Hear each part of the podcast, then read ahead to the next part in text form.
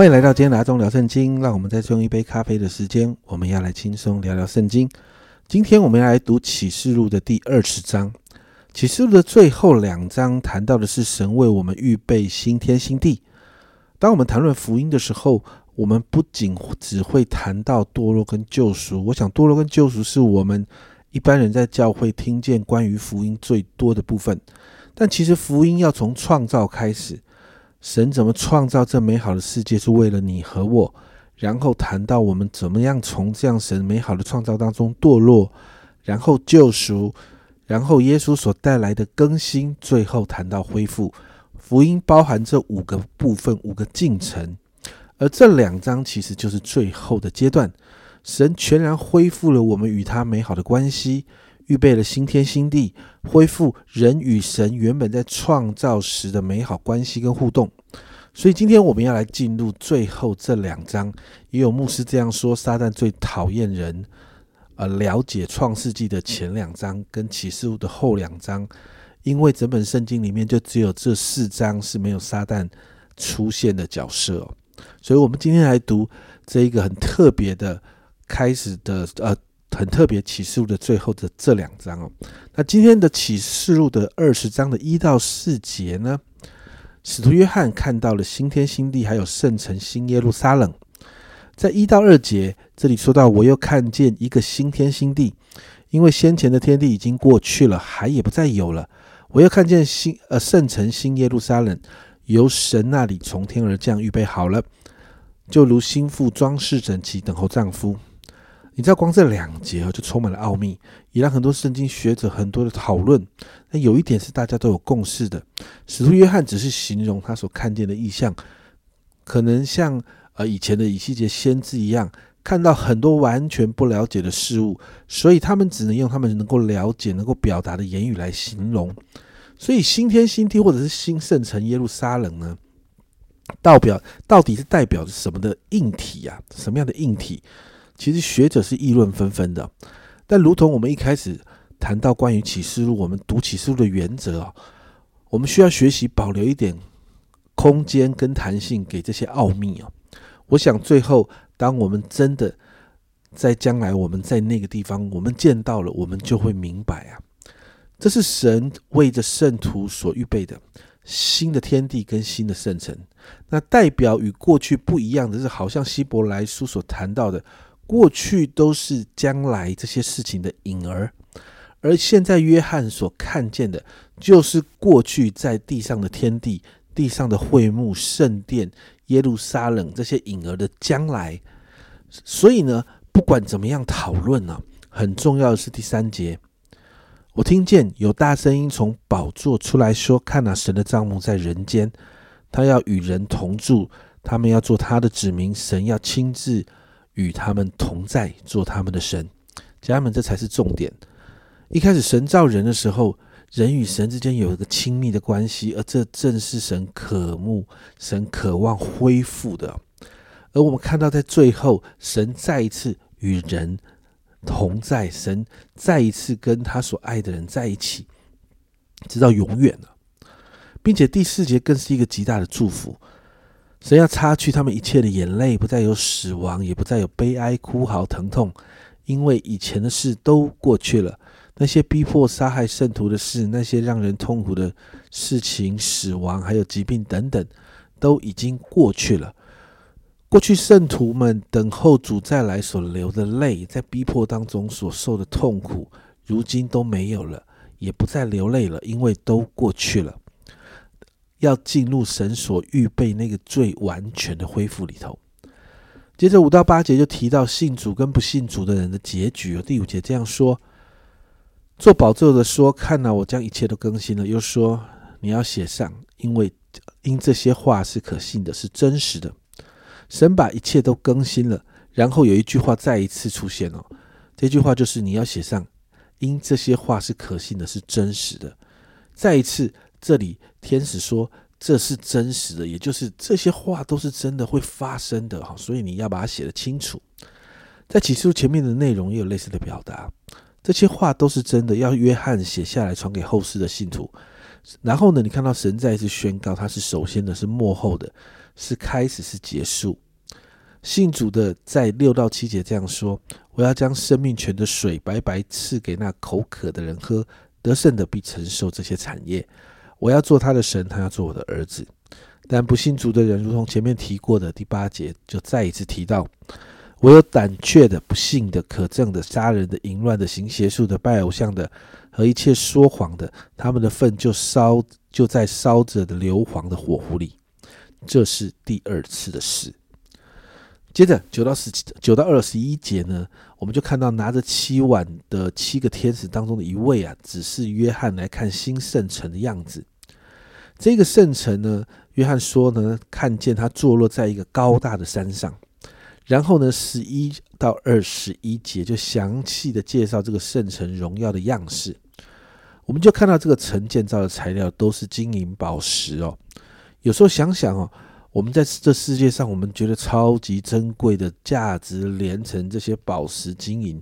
结果在天上就是建材而已啊！你有没有觉得，实在是我们到底在追求什么？但在这段经文里面呢有几个部分我们需要进一步说明啊。在十二节提到十二个门上面写着以色列十二的支派的名字，然后在城墙上的十二个根基上有耶稣十二个使徒的名字。你就会发现以色列的十二支派跟耶稣的十二个门徒并列，这是什么意思呢？这代表的是旧约的十二支派，这里所谈到的是犹太人；而新约的十二个使徒代表是新约基督的教会，而在当中新约基督的教会除了犹太人之外，也包含了信主的外邦人，而这两者在神永远的国度当中合为一。其实这也就是应验了，其实很多旧约先知的预言啊。在将来的日子里头，外邦人跟犹太人都得合一啊，都要合一啊，并且在这里不是用耶稣十二门十二个使徒，而是用羔羊十二个使徒，代表新约的教会是因着耶稣带来的救恩，众人才有份于这样的恩典哦。那接着说到这个圣城范围非常的大，而且我们看到他用极贵重的材料建成，这代表神其实掌管万有，所有的一切都是属神的。前面呢，这这不这边呢，谈到这里呢，前面我们看到都是谈到这个硬体的设施哦，很多的金银宝石成为它的建材。接着从二十二节开始就谈到了这个城的软体的设施。二十二节这里说：“我未见城城内有殿，因为主神全能者和羔羊为城的殿。”这就回应了前面所说的神与百姓同在。在过去的耶路撒冷城圣殿只是城中的一部分。但是现在谈到神就是这个城的殿，也就是说，神不再只是城中的一部分，而是充满了整个圣城。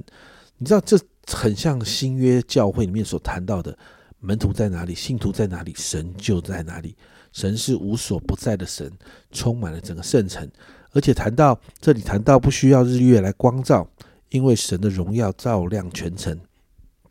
二十四节这样说。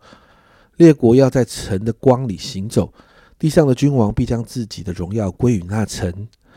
这里的列国和地上的君王，并不是表示那个时候还有列国跟君王，而是代表圣城包罗万有，还有圣城的至高，而众人都要来仰望他。哦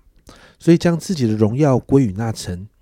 先知以赛亚也是这样的预言，在以赛亚书六十章的十节那里说到：外邦人必建筑你的城墙，他们的王必服侍你。所以，这个地方其实早在先知啊的预言里面就可以看见了。而这段经文也提到，城里没有黑夜啊，因为神的荣耀整个照亮这地方啊。然后进入城的资格在二十七节，凡不洁净的，并那行可憎和虚谎之事的，总不得进那城。只有名字写在羔羊生命册上的，才得进去。经文就到这里结束哦。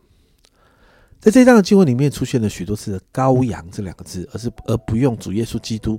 整本的启示录呢，这是一个很特别的，特别在启示录当中常常出现这样的字眼。约翰很多的时候使用羔羊来代表主耶稣，为什么呢？因为神所为我们预备的这一切，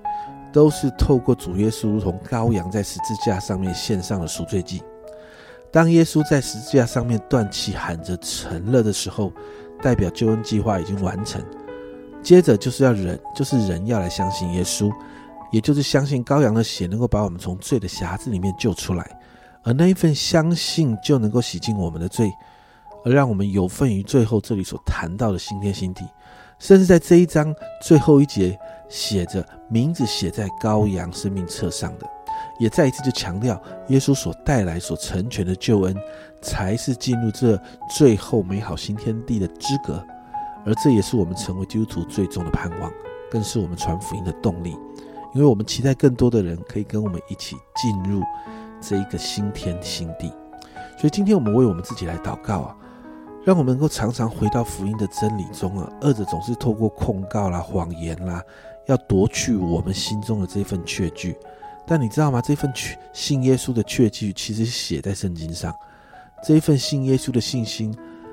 是我们要常常祷告圣灵要放在我们心中的，让我们明白，我们已经是神的儿女，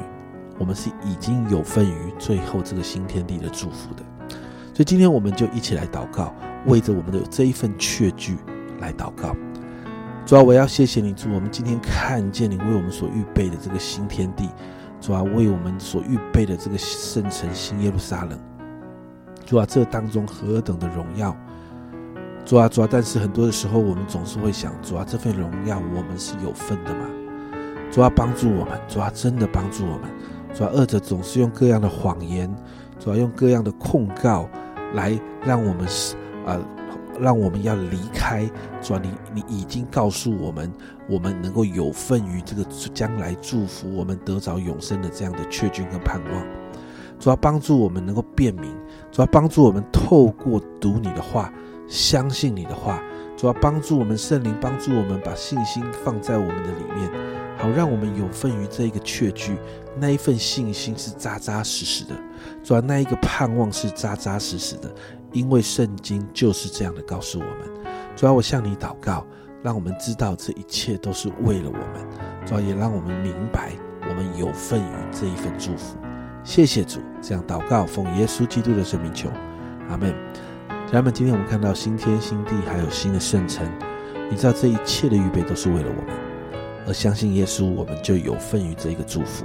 这是阿忠聊圣经今天的分享，阿中聊圣经，我们明天见。